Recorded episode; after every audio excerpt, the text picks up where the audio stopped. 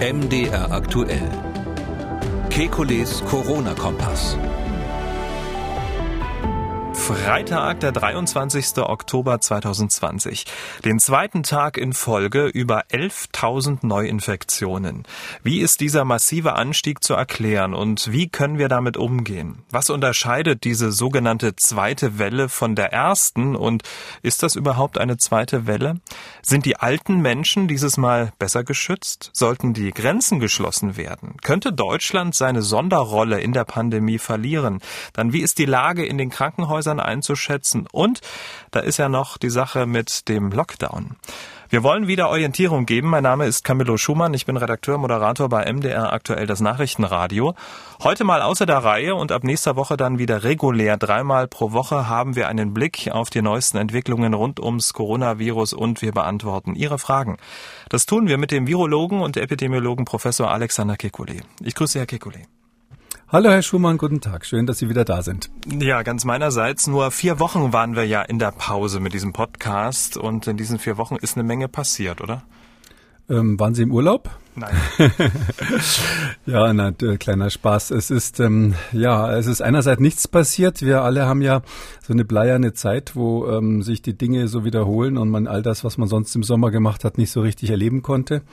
Und andererseits äh, macht das Virus halt genau das, was es immer macht. So Viren sind ja absolut berechenbar und ähm, wenn man dem Virus freien Lauf lässt, dann macht es genau das, was wir zurzeit sehen.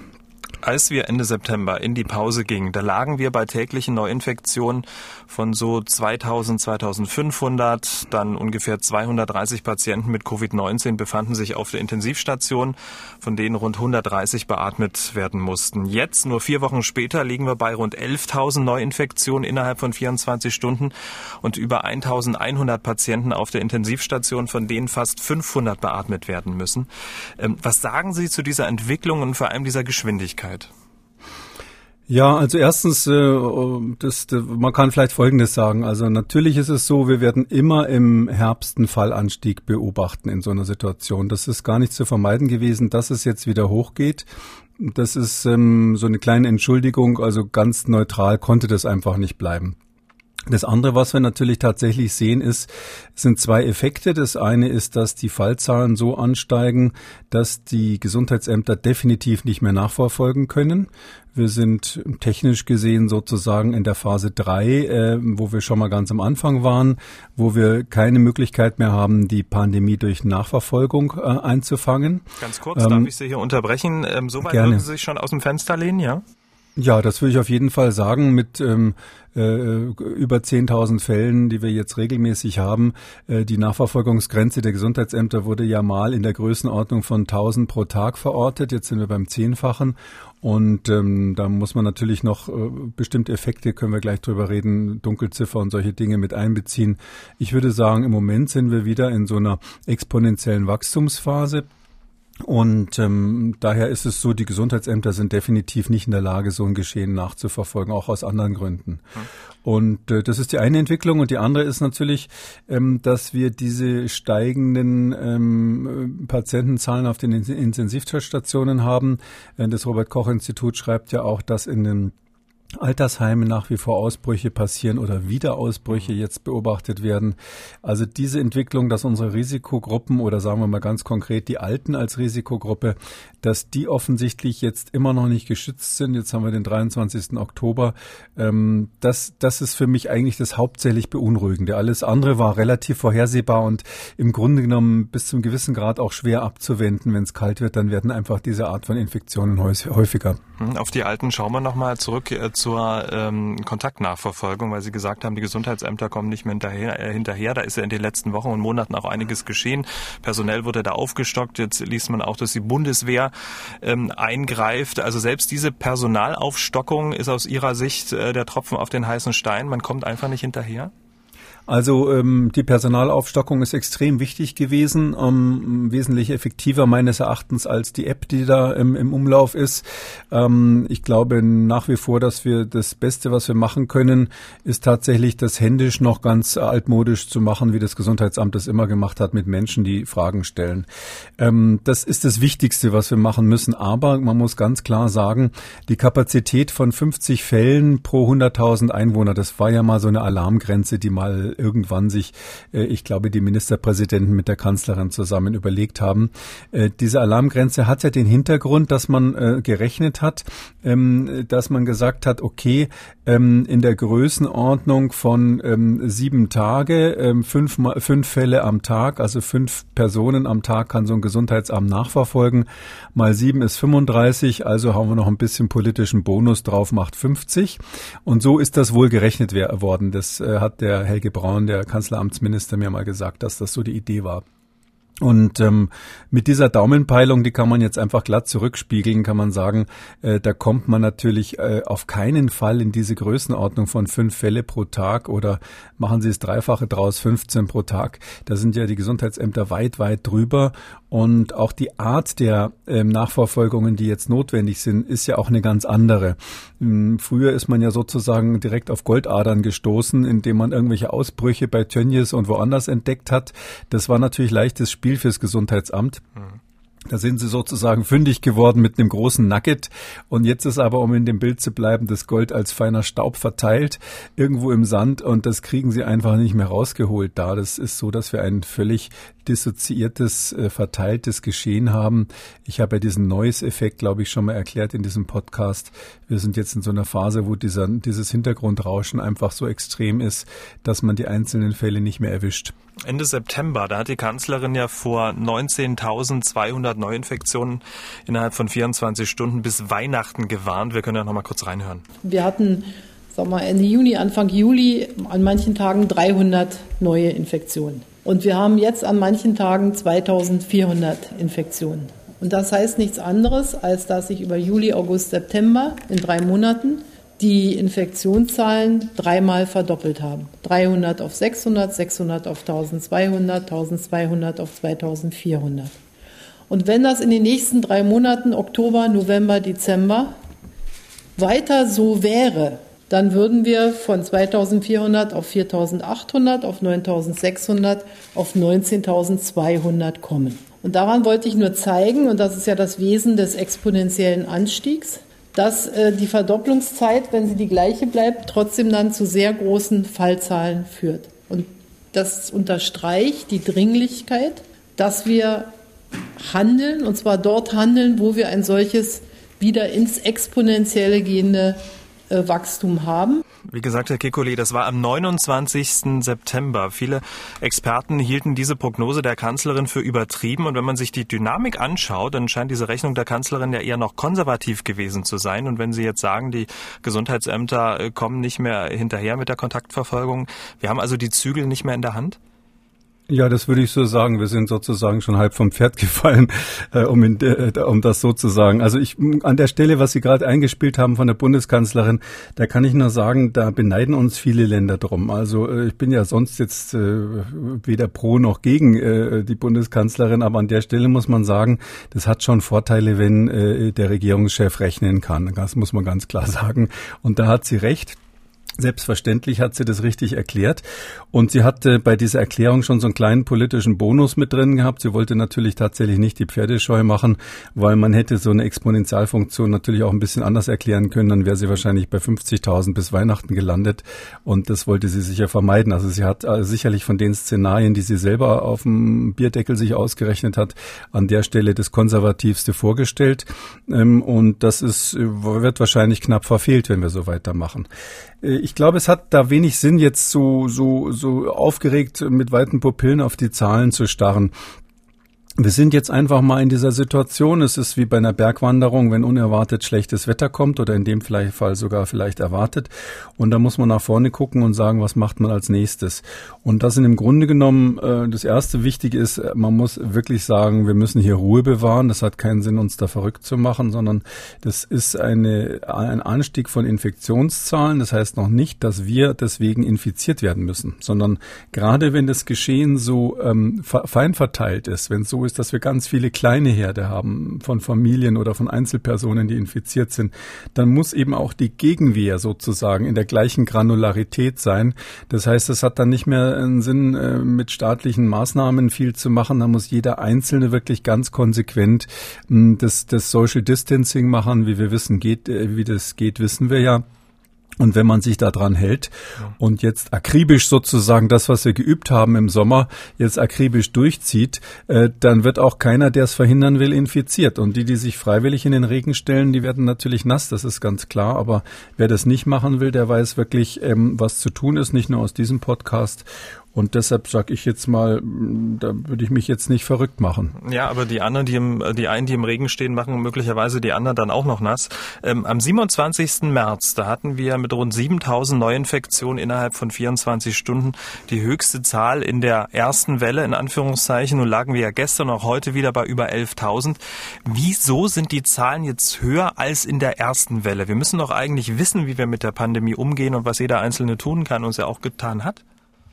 Nein, in der ersten Welle war es ja so, ähm, wenn Sie sich erinnern, das waren im Grunde genommen einzelne Ausbrüche. Das waren ja äh, letztlich importierte Fälle, die wurden nicht erkannt beim Import, weil man keine Kontrollen gemacht hat und dann kam es äh, zu fortgesetzten Infektionsketten im Land und irgendwann hatte man halt dann so einen richtigen Ausbruch irgendwo im Altersheim oder ähnliches und dadurch gab es dann diese äh, radikalen Anstiege von Fallzahlen. Aber das waren im Grunde genommen, wenn man so will, einzelne größere Haufen und jetzt ist die Situation, dass sich das fein verteilt hat und das Geschehen sozusagen langsam flächendeckend wird.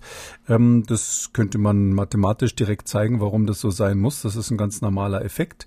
Und ähm, dadurch äh, steigen jetzt die Zahlen sozusagen nicht mehr durch einzelne Ausbrüche, sondern auf breiter Basis. Und ähm, das ist jetzt zusätzlich kommt jetzt noch hinzu, dass weitere Erkältungskrankheiten natürlich immer ein Problem sind. Nicht jeder Schnupfen ist Covid. Mhm.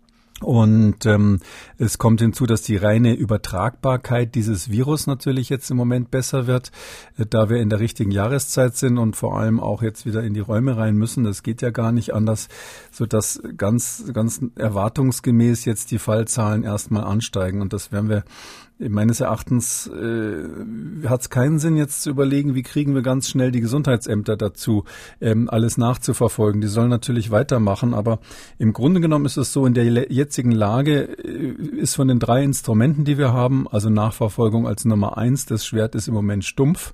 Dann haben wir zwei weitere, das ist die Menschen machen selber Social Distancing und zwar disziplinierter als je zuvor.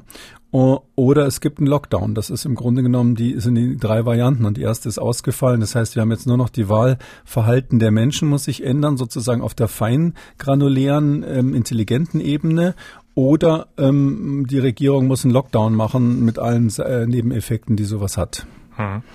Das ist ja die große Angst vor dem weiteren Lockdown. Bundesgesundheitsminister Jens Spahn, selbst ja aktuell mit SARS-CoV-2 infiziert, der schließt einen großflächigen Lockdown in der jetzigen Corona-Situation aus.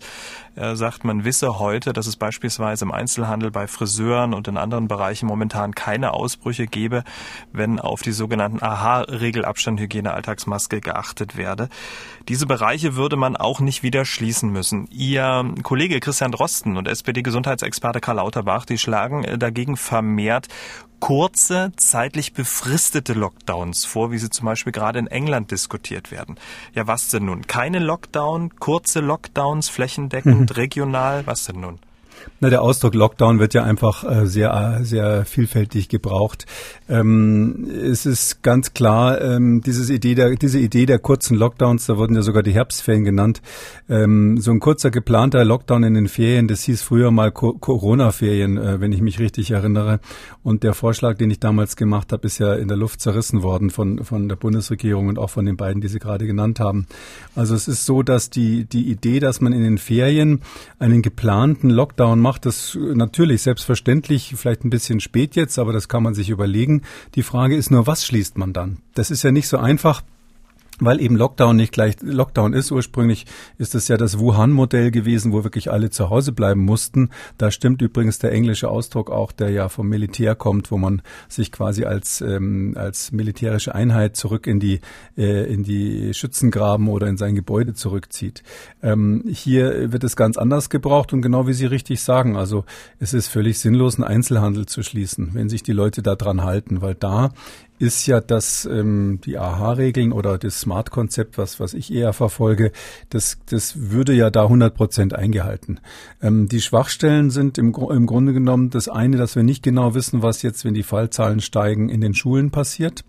Mein Eindruck ist, dass ähm, in den Kitas und Grundschulen es erstaunlich ruhig aussieht. Da ist die Infektionsquote auf jeden Fall deutlich unter ein Prozent, eher nochmal eine Zehnerpotenz niedriger.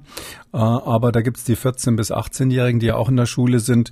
Da glaube ich, ist ähm, durchaus ein Gefahrenpotenzial, dass es da zu massiven Ausbrüchen kommt. Ähm, und das andere, was wir eben nicht im Griff haben, ist, was die Leute zu Hause machen.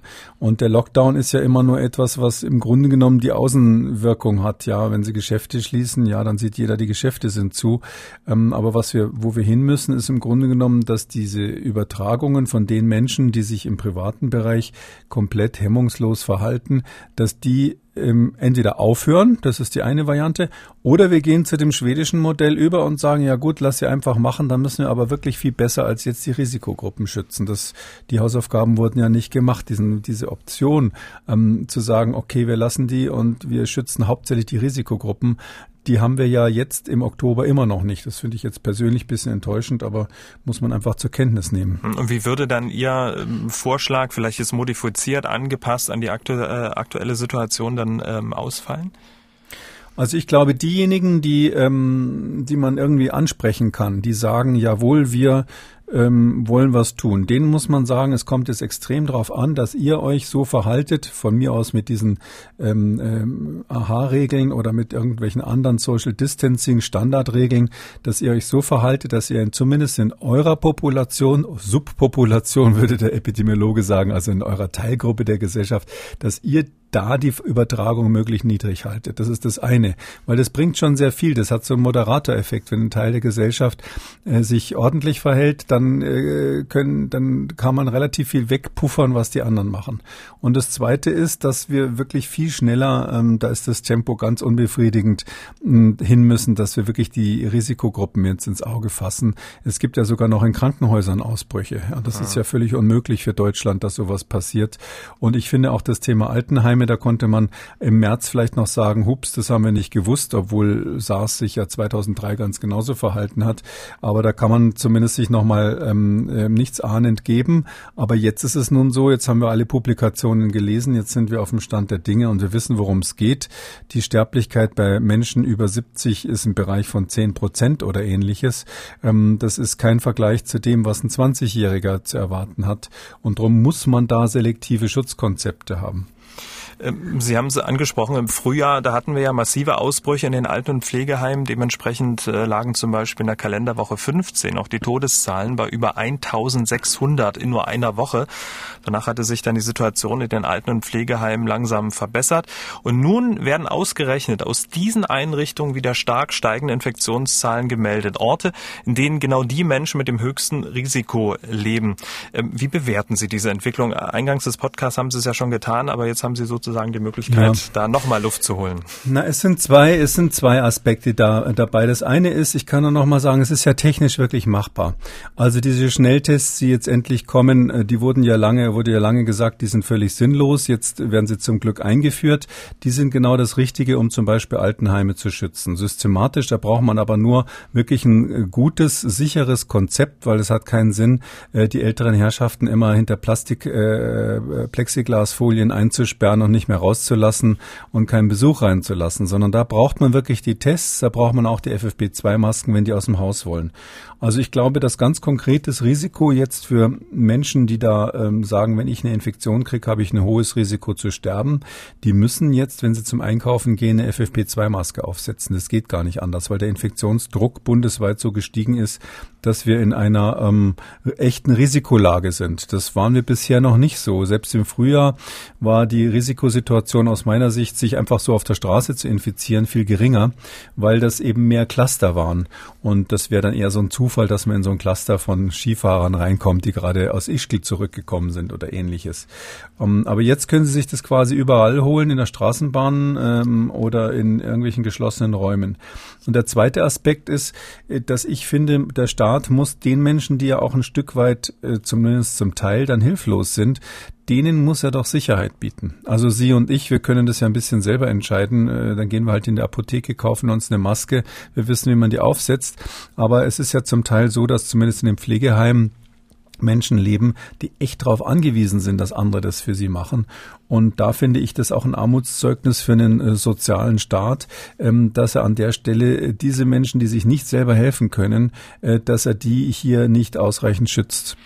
Wir hatten, was Sie es angesprochen haben, ja monatelang hier im Podcast über Antigen-Schnelltests gesprochen und jetzt hat die Bundesregierung vor gut zwei Wochen ihre Teststrategie geändert und empfiehlt diese Schnelltests vor allem für Altenheime und Krankenhäuser und ähm, fällt dann so ein Schnelltest positiv äh, aus, dann soll er mit PCR nachgetestet werden, soweit die Theorie. Was sagen Sie grundsätzlich? Kann diese Teststrategie das Sterben in den Altenheimen wie im Frühjahr verhindern, jetzt im Herbst? Wenn man es rechtzeitig gemacht hätte, ja. Ich weiß noch nicht, ob man das schnell genug auf die Spur bekommt, weil diese Schnelltests haben natürlich schon Lieferprobleme. Alle wissen, dass in dem Fall andere Regierungen schneller bestellt haben als wir. Und ähm, das ist jetzt einfach die Frage. Im Herbst wird die Nachfrage enorm sein, weil die PCR-Kapazitäten weltweit eigentlich ausgelastet sind mit diesem Labortest, eben mit der PCR. Und deshalb gucken jetzt alle auf diese Schnelltests. Und deshalb ist die Frage, ob wir da von, den, von, der, von der Zeitachse hinkommen. Die Strategie ist super selbstverständlich. Ja, das mhm. ist ja dieses Smart-Konzept, das T da, das T steht für Testen und dass das jetzt endlich gemacht wird, finde ich natürlich richtig. Es ist nur so, ähm, man muss ja auch immer überlegen, wann man was macht. Wissen Sie, wenn Sie als Notarzt kommen, wenn die Patienten schon irgendwie verblutet sind, ähm, dann brauchen Sie einen Koffer gar nicht mehr aufzumachen. Und ähm, hier ist es eben so, dass man äh, sagen muss, die, jetzt ist die Phase, die, die ähm, alle Virologen eigentlich einheitlich angekündigt haben. Alle haben gesagt, das geht geht jetzt wieder hoch. Die Bundeskanzlerin hat selber äh, zum Bleistift gegriffen, uns vorgerechnet. Äh, und dann kann man nur sagen, mh, hm, hier sind ja die Länder gefragt. Und das ist tatsächlich so, dass äh, trotz der angekündigten zweiten Welle hier keine Vorbereitungen getroffen wurden. Hm, ich weiß nicht, ob man das so schnell noch hinkriegt, ganz ehrlich gesagt. Einfach wegen des Hauptproblems sind die Lieferzeiten von den Tests, würde ich sagen. Das wird jetzt, die müsste man quasi nächste Woche haben. Sonst geht's eben nur wieder so wie Mittelalterzugbrücke hoch ähm, und, und Feuer anzünden und Cordon sanitaire, also Soldaten aufstellen, die verhindern, dass, verhindern, dass jemand in die Stadt kommt.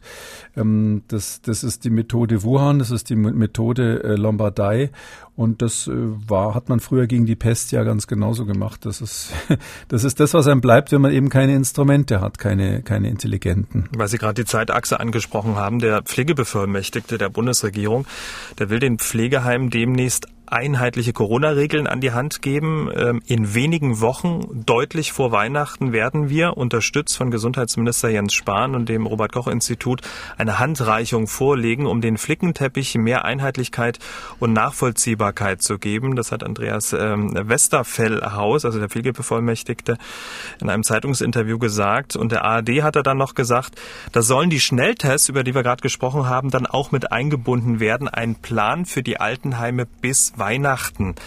Und wenn ich ähm, Ihnen so zuhöre, haben wir diese Zeit doch überhaupt nicht, oder? Also ich bin vielleicht übervorsichtig. Das ist ja, ähm, ich kann es auch offen, offen sagen, ich war ja auch früher äh, Notarzt ähm, und habe das wirklich erlebt, äh, wie das ist, wenn man schnell äh, zugreifen muss. Und auch in der Schutzkommission haben wir ja sehr viel äh, Katastrophenmanagement gemacht. Und da ähm, muss man einfach Entscheidungen ganz schnell treffen, so nach dem 80-20-Verfahren. Ähm, da muss man sagen, okay, wir brauchen das und wo kriegen wir es her und zwar sofort. Diese sehr handlungsorientierte Strecke, die ähm, funktioniert bei uns im föderalen System nicht. Äh, wenn da jetzt irgendwie erstmal ein Papier gemacht wird, dass überhaupt die Tests für die Altenheim äh, äh, Mitarbeiter zugelassen sind, dass das überhaupt empfohlen wird, ist ja erst seit genau einer Woche. Das ist so, dass jetzt überhaupt erstmal gesagt hat, okay, wir empfehlen das, das Bundesgesundheitsministerium. Und ähm, da ist eben noch lange nicht die Frage geklärt, wo man die Tests dann herbekommt. Ich glaube, dass die Altenheime sich freuen, wenn sie ein zentrales Konzept haben. Das ist sicherlich sinnvoll.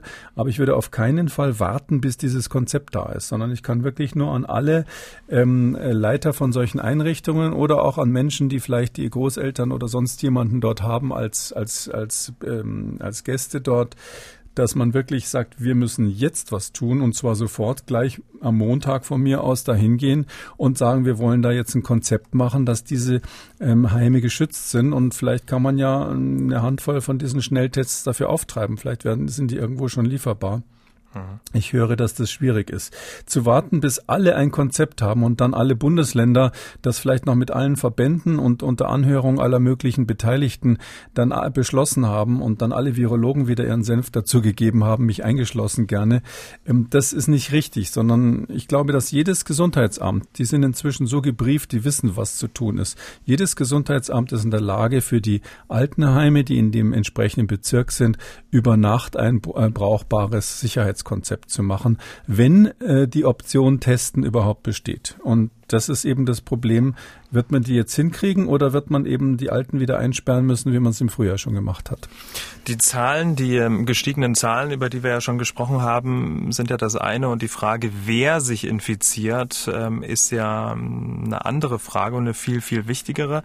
Die Alten, da geht es wieder los in den Altenheimen. Wir haben gerade drüber gesprochen. Lothar Wieler, Chef des Robert-Koch-Instituts, hat gestern beim Pressebriefing erklärt, dass es eine Zunahme der Infektion in allen Altersschichten gebe. Den entscheidenden Unterschied zur ersten Welle beschreibt er so. Wir hören mal rein.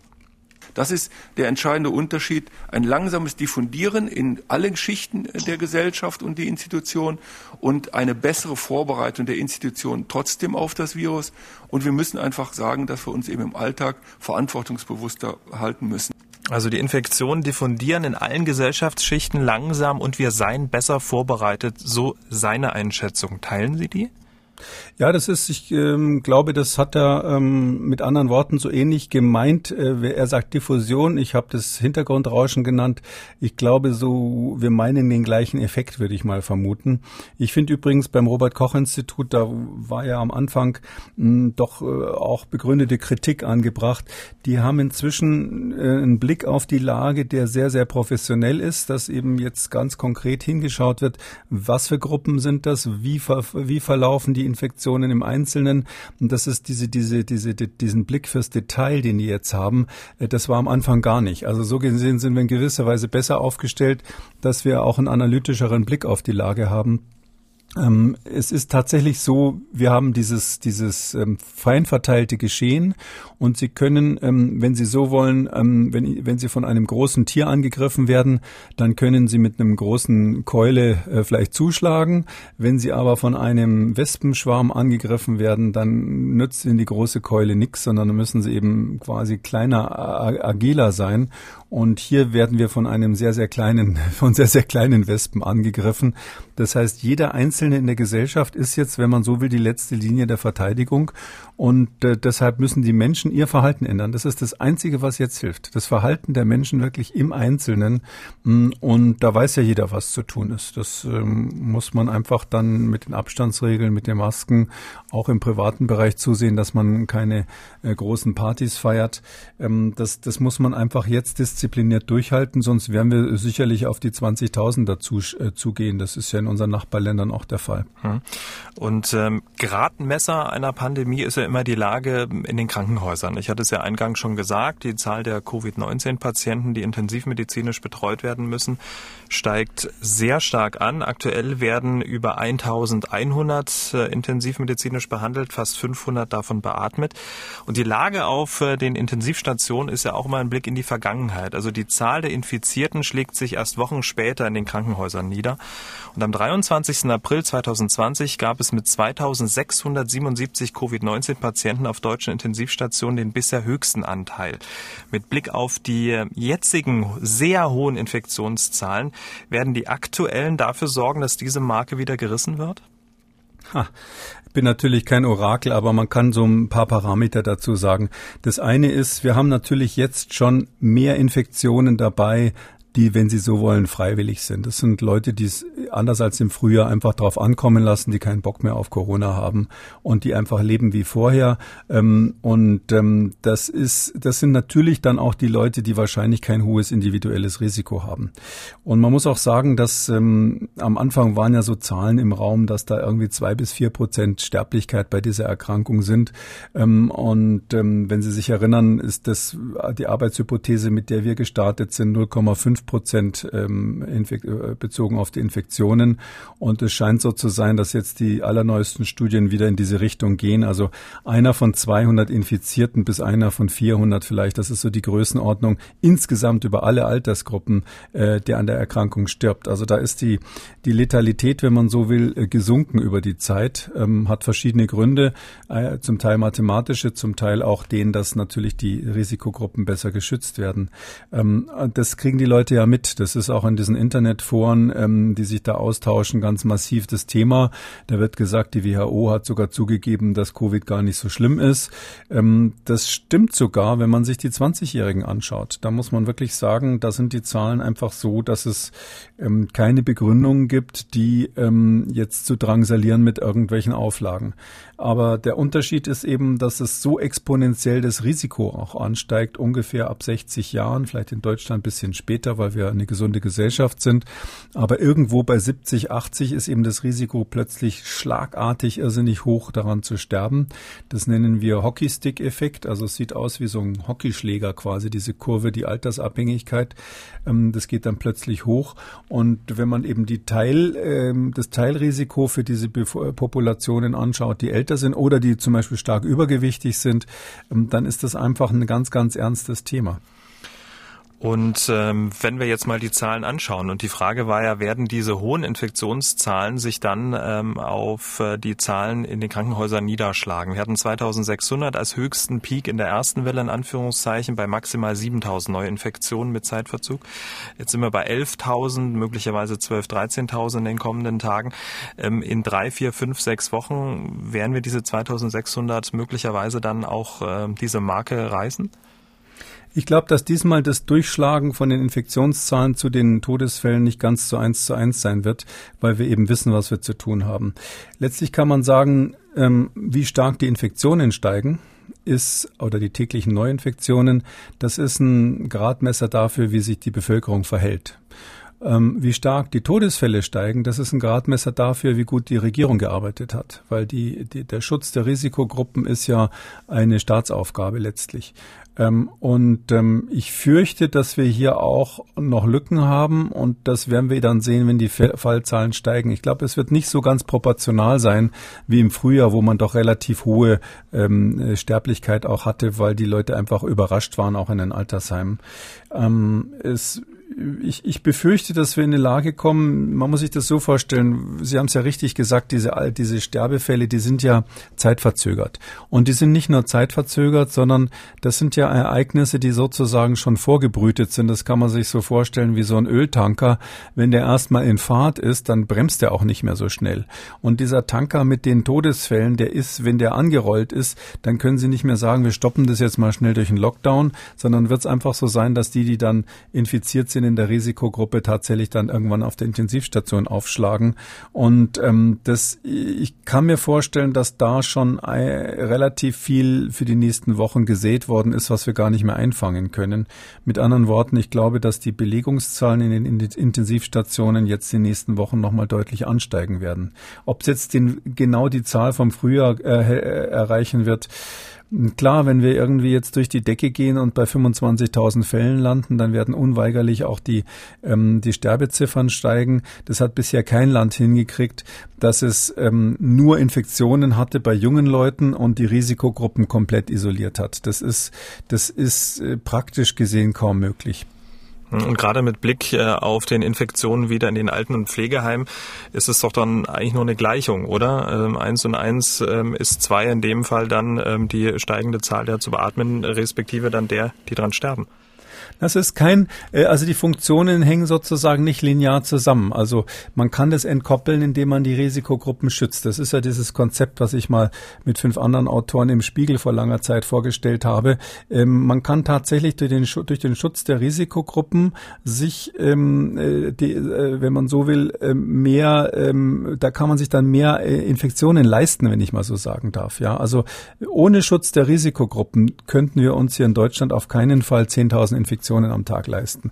Das, da wäre die, wäre die Sterblichkeit viel zu hoch. Aber wenn da, wenn, wenn Sie so wollen, so eine Art Firewall dazwischen ist, dass zumindest, sage ich jetzt mal, 80 Prozent der Älteren irgendwie sich schützen, zumindest die, die zu Hause sind, dass die wissen, was sie tun müssen, dass die FFP2-Masken haben, wenn sie zum Einkaufen gehen und diese Dinge.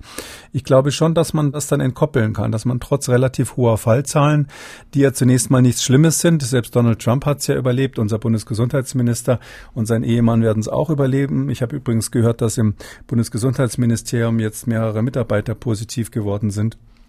Und ähm, das heißt also, das sind jetzt alles keine Risikopatienten, die, die da äh, groß was zu befürchten haben. Das ist eher Pechsache, wenn, wenn, wenn man dann auf der Intensivstation landet.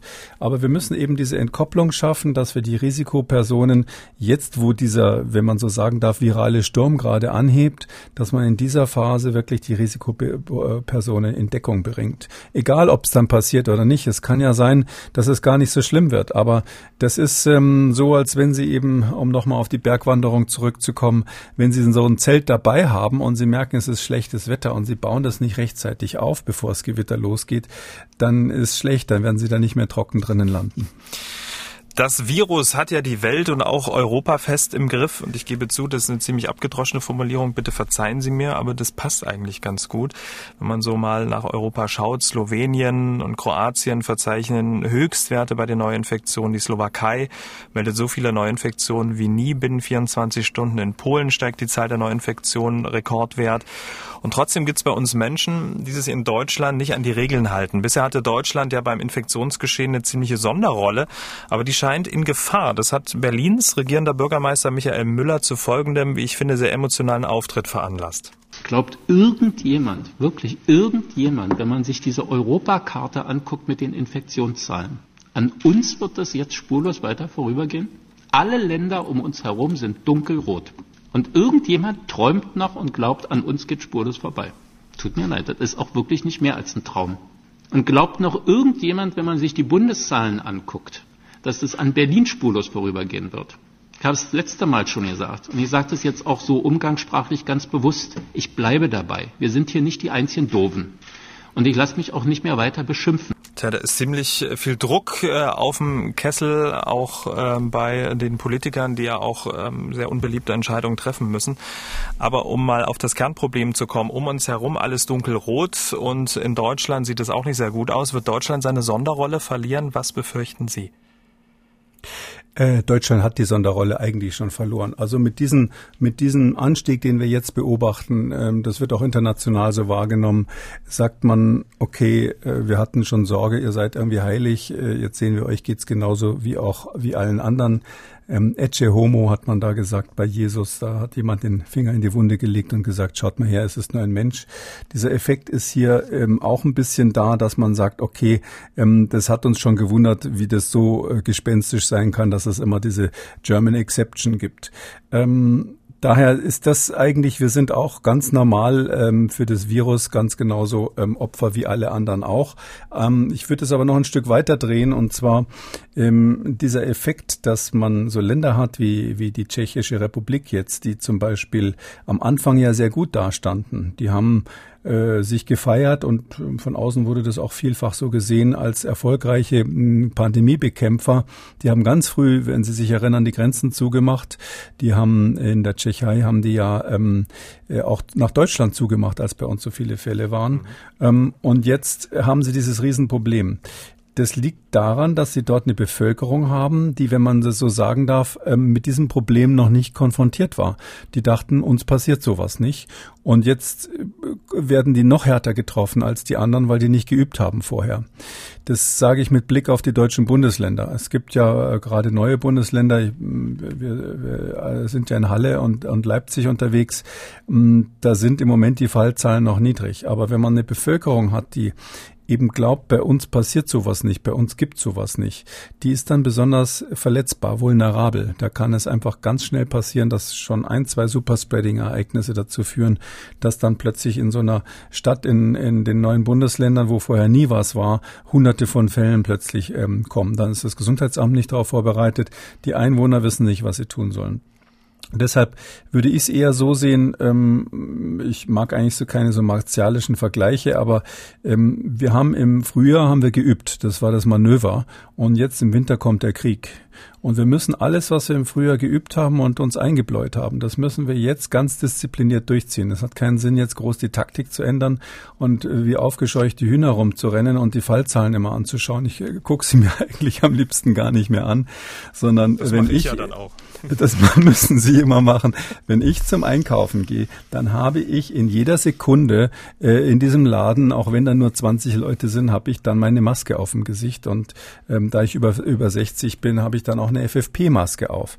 Und das kann ich nur sagen, wenn man das durchzieht und wenn man dann, ähm, wenn man irgendwo ähm, einen Handgriff in der U-Bahn oder in der Straßenbahn angefasst hat, sich eben nicht am Auge reibt mit der Hand, bevor man sie gewaschen hat, dann ist es eigentlich extrem unwahrscheinlich, dass man eine Infektion abkriegt. Das müsste dann wirklich ganz dumm laufen, dass einem einer ins Gesicht hustet aus Versehen. Aber es gibt ja auch Truppenärzte, die in Ebola-Gebieten überlebt haben, obwohl da wirklich jeder Handgriff tödlich sein kann. Wenn man sich diszipliniert, kann man in so einer, in dem Fall, wenn ich mal so sagen darf, gefährlichen Umgebung, in die wir jetzt in gewisser Weise reinkommen könnten mhm. im Herbst, äh, da kann man ganz äh, hervorragend damit klarkommen. Man muss halt einfach äh, bestimmte Regeln beachten. Das ist so ähnlich wie ähm, ein Kind nicht über eine breite Straße läuft, wenn die Autos da hin und her fahren. Und so muss man eben bei dem mit so einem Virus auch ein paar Regeln beachten. Dann holt man sich das nicht. Sofern man Wert drauf legt, gesund zu bleiben. Es gibt ja auch Leute, die sagen, nee, das ist mir jetzt alles wurscht. Ich glaube, solche, was sollen sie mit denen machen? Denen können sie ja keine Taucheranzüge anziehen und sie in Handschellen legen kriegen. Das ist ja, ist ja, ist ja mal früher vorgeschlagen worden bei der spanischen Grippe als Maßnahme. Ähm, ähm, das, das ist etwas, das kann man nicht machen. Das heißt, wenn einer nicht will, dann will er nicht. Und das äh, ist, glaube ich, auch nicht möglich, mit staatlicher Gewalt den Leuten dabei zu kommen. Wir bleiben noch mal kurz äh, bei unseren ähm, europäischen Nachbarn. Tschechien, Sie haben das Land angesprochen, hat jetzt einen Lockdown verhängt weil sich da ja auch die Infektionszahlen innerhalb eines Tages verdoppelt hatten. Ähm, die Geschäfte müssen wieder schließen, es gibt Ausgangsbeschränkungen etc. Ähnlich betroffen ist mittlerweile auch die Schweiz. Ähm, die Bundesregierung hat Polen und die Schweiz äh, und fast äh, ganz Österreich und große Teile Italiens mit Wirkung jetzt ähm, ab Samstag, also ab morgen, zu Corona-Risikogebieten erklärt. Damit verbunden ist dann auch klar eine Reisewarnung. Sollte Deutschland seine Grenzen jetzt schließen? Also Dänemark hat ja schon angefangen, seine Grenzen zu Deutschland zu schließen. Also sollte Deutschland nachziehen und sich abschotten, also die Brücke hochziehen? Ja, das ist eine ganz schwierige Frage.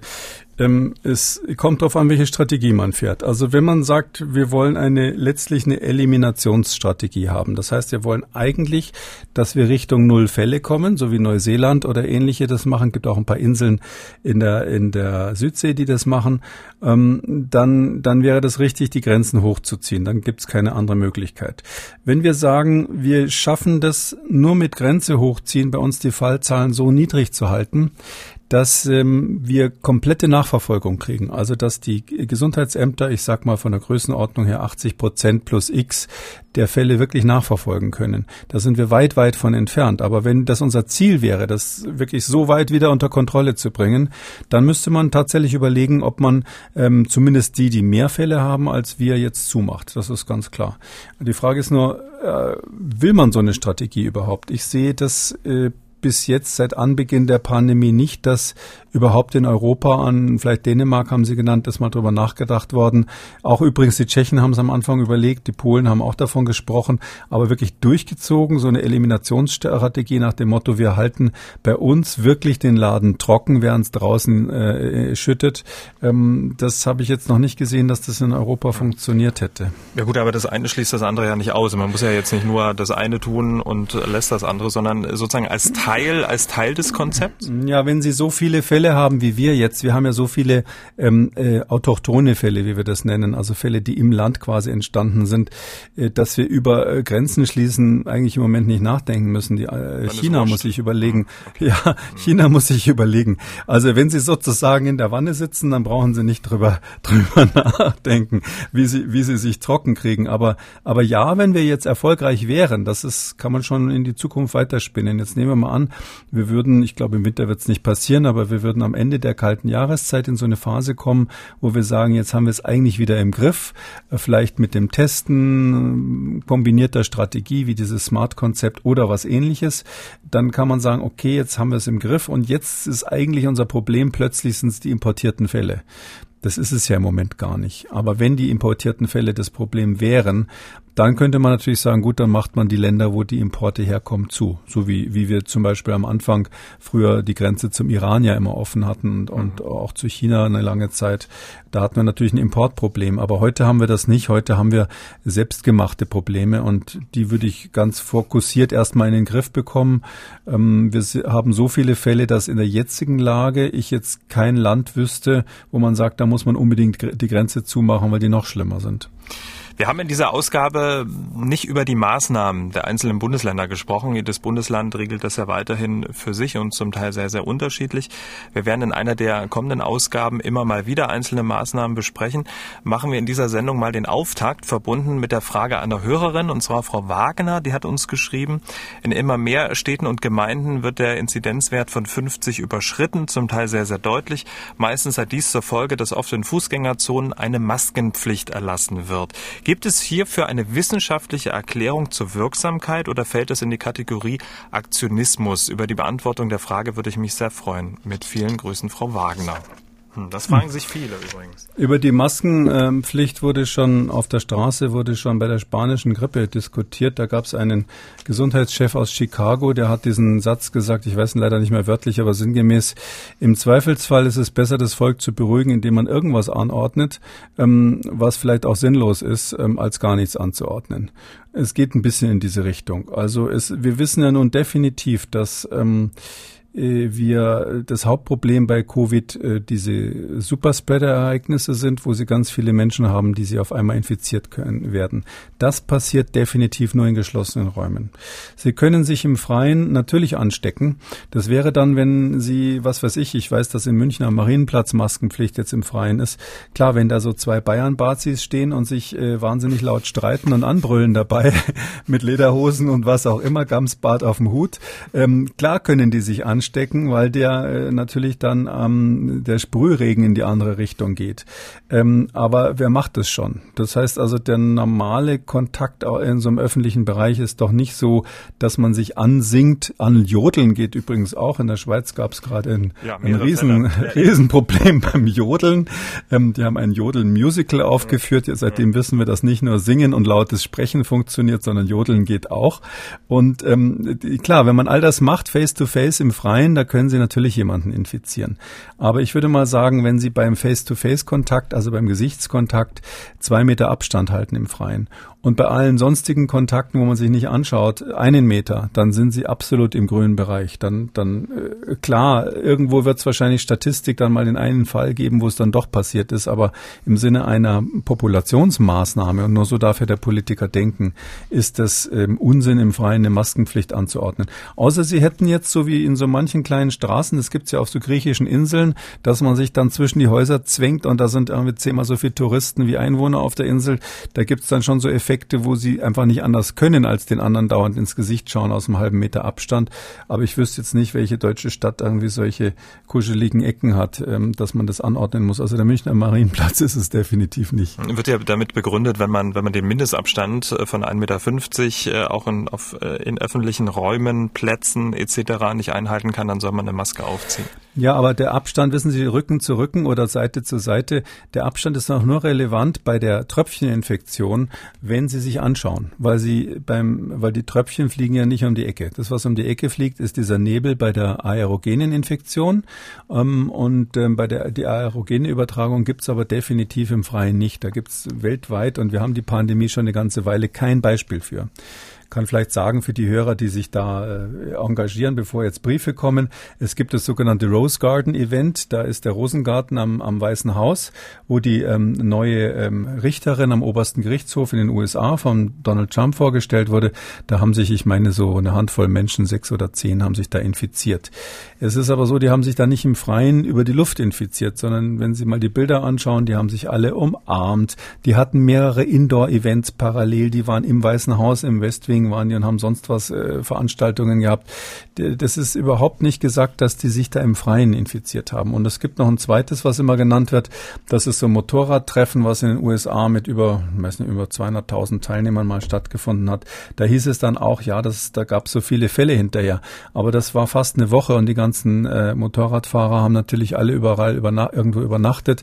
Die haben abends wilde Partys in den Pubs dort gefeiert und selbstverständlich haben die sich indoor infiziert und nicht beim Motorrad Fahrradfahren draußen, äh, weil man darf nicht darf das nicht verwechseln. Die Bilder, die wir immer im Fernsehen sehen, sind natürlich Bilder von Leuten auf der Straße, aber äh, die Stadt, die Infektionen finden nicht da statt, wo wir es sehen im Fernsehen, sondern die finden dort statt, wo keine Kamera dabei ist, weil die irgendwo in geschlossenen Räumen sind.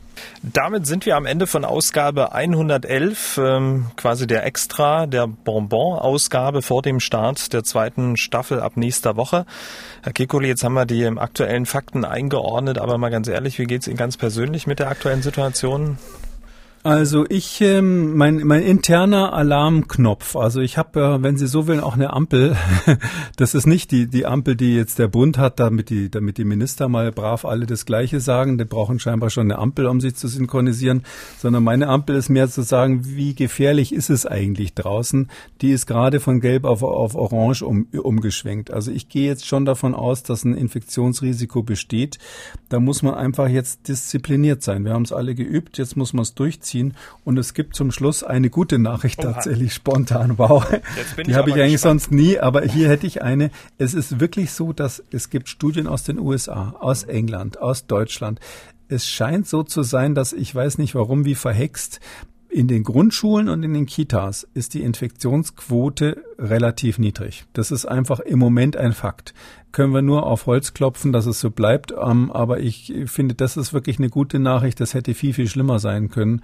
Und im Moment haben wir kein Signal, wenn ich das mal so sagen darf, aus der Statistik, was sagen würde, dass es da irgendwie mehr Infektionen gibt als als als irgendwie dass dass es gefährlich wäre und das wäre ja ganz blöd, wenn wir jetzt wieder dran denken müssten, die Kitas zuzumachen und die armen Mütter und Väter da zu Hause jetzt wieder ähm, da da gebunden sind und dann auch nicht arbeiten können und so weiter. Also das ist so, das funktioniert offensichtlich und das ist eine gute Nachricht, weil den ganz kleinen kann man natürlich keine Maske aufsetzen. Die gute Nachricht zum Schluss und auf die Studien werden wir dann in ähm, ja, eine der nächsten Ausgaben der regulären Folgen Kekulis Corona-Kompass äh, eingehen äh, mit Einschätzungen zur aktuellen Situation, zu aktuellen Studien und Ihren Fragen. Äh, die regulären Folgen starten dann nächste Woche wie gewohnt, dreimal pro Woche, immer dienstags, donnerstags und samstags. Ihre Fragen erreichen uns an mdraktuell-podcast.mdr.de oder Sie rufen uns einfach an, kostenlos 0800 322 00. Herr Kekulé, vielen Dank. Wir hören uns dann am Dienstag wieder. Gerne, passen Sie auf sich auf, Herr Schumann. Kekulis Corona-Kompass als ausführlicher Podcast auf mdraktuell.de, in der ARD-Audiothek, bei YouTube und überall, wo es Podcasts gibt. Und die Sendung zum Nachlesen auf mdraktuell.de. MDR aktuell. Kekules Corona-Kompass.